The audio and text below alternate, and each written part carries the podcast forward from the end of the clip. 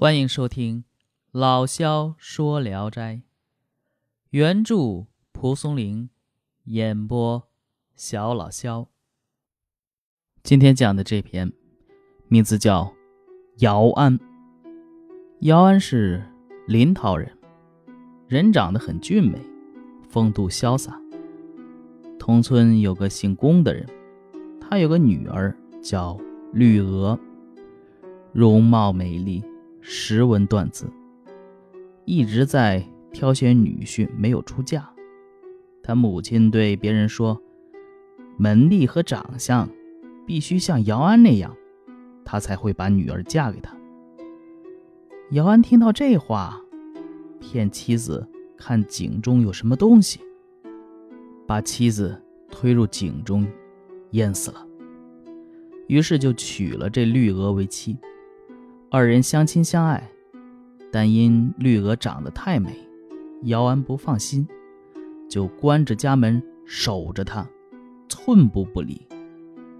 绿娥要回娘家，姚安用两手支撑着袍子，覆盖在绿娥身上出去。上了轿子，拉上轿帘，做好记号，然后他跟在这轿后一起回去，在娘家住一宿，就催促绿娥。赶紧回去。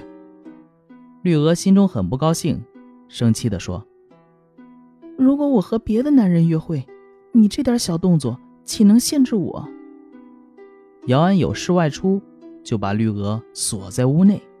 绿娥更加厌烦他。等他走后，故意找把钥匙放在门外，让他生疑。姚安看见钥匙大怒，问是从哪里来的。绿娥气愤地说。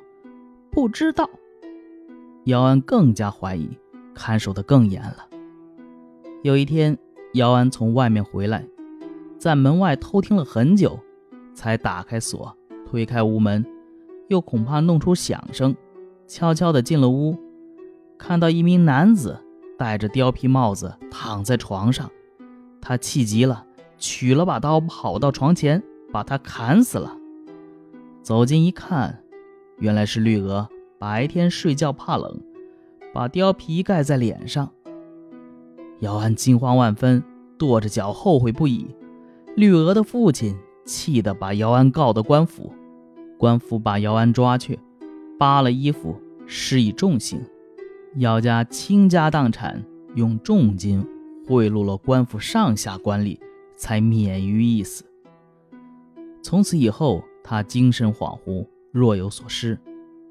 有一天，他正一个人独坐，看见绿娥和一个大胡子男人在床上亲热，心中厌恶，拿着刀奔过去，床上的人就不见了。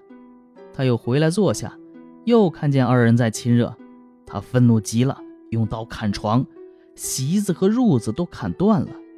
他又气愤地拿着刀走到床前等待，看见绿娥站在前面。看着他笑，他马上一砍，立刻把头砍了下来。他坐下以后，绿娥还站在床前，依然看着他笑。夜间灭灯以后，就听到绿娥与男人淫戏的声音，污秽的难以出口。天天如此，姚安忍无可忍，于是卖掉田宅，将要搬到别处去住。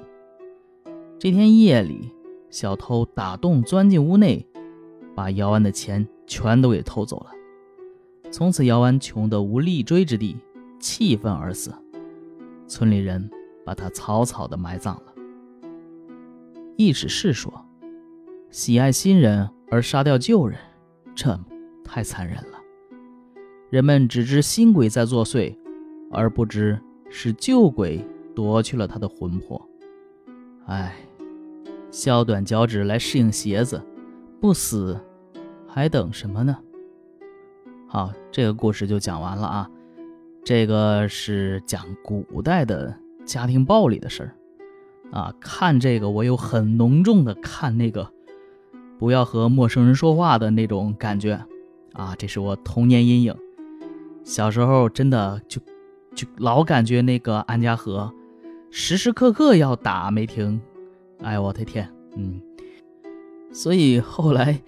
一见这个冯彦征老师，我就老想起他那个跟精神病似的，他其实就是精神病来打那个呃梅婷，梅婷扮演的角色名字叫啥我忘了啊，好像梅湘南，好像是这个角色啊。然后当时还引起热议嘛，就说好多镜头因为是首部反映家庭暴力的呃片子嘛，说冯彦征就说导演我们这么拍的话。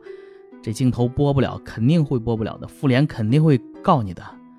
但最终还是播出了，所以说真的引起很大的反响啊！这扯远了，反过来再说这一篇小说，这其实也是家庭暴力。这姚安呢，早就有不轨的行为，他为了娶这个绿娥呀，杀妻再娶。继之呢，无端又怀疑这新妻，最终是斩杀了绿娥。之后呢，又莫名其妙的不断的见到被杀的绿娥，与人，呃偷情，终于是愤恨而死。这个过程，这个老旦啊，旦平伦分析的很到位。他说，故鬼，啊，也就是姚安的原妻，故鬼报之以待，使之自杀其妻而破其产矣。新鬼，这就指再娶的绿娥了。新鬼又复救其遗而待，复使之日见霞泄之状，也闻淫溺之声，而刻不可忍，愤恚而死，可谓请君入瓮矣。蒲松龄认为这是报应啊，说不亡何待啊？你不死干啥呢？姚安杀妻。再娶固然是可恶，但是如果按现代的观点来说啊，后面发生的一切很可能是这个人的精神病啊加重的现象，有点像那个呃人格分裂呀、幻幻想啊什么之类的，看到一些幻觉。嗯，在现代人看来，近于这个精神病理现象，呃，无端的强迫症和幻视、幻听。不过这个小说嘛，呃，不必深究，肯定是有奇异的地方才会被记录下来的。好，这一篇也就讲完了。我是肖老肖，咱们下一篇接着聊。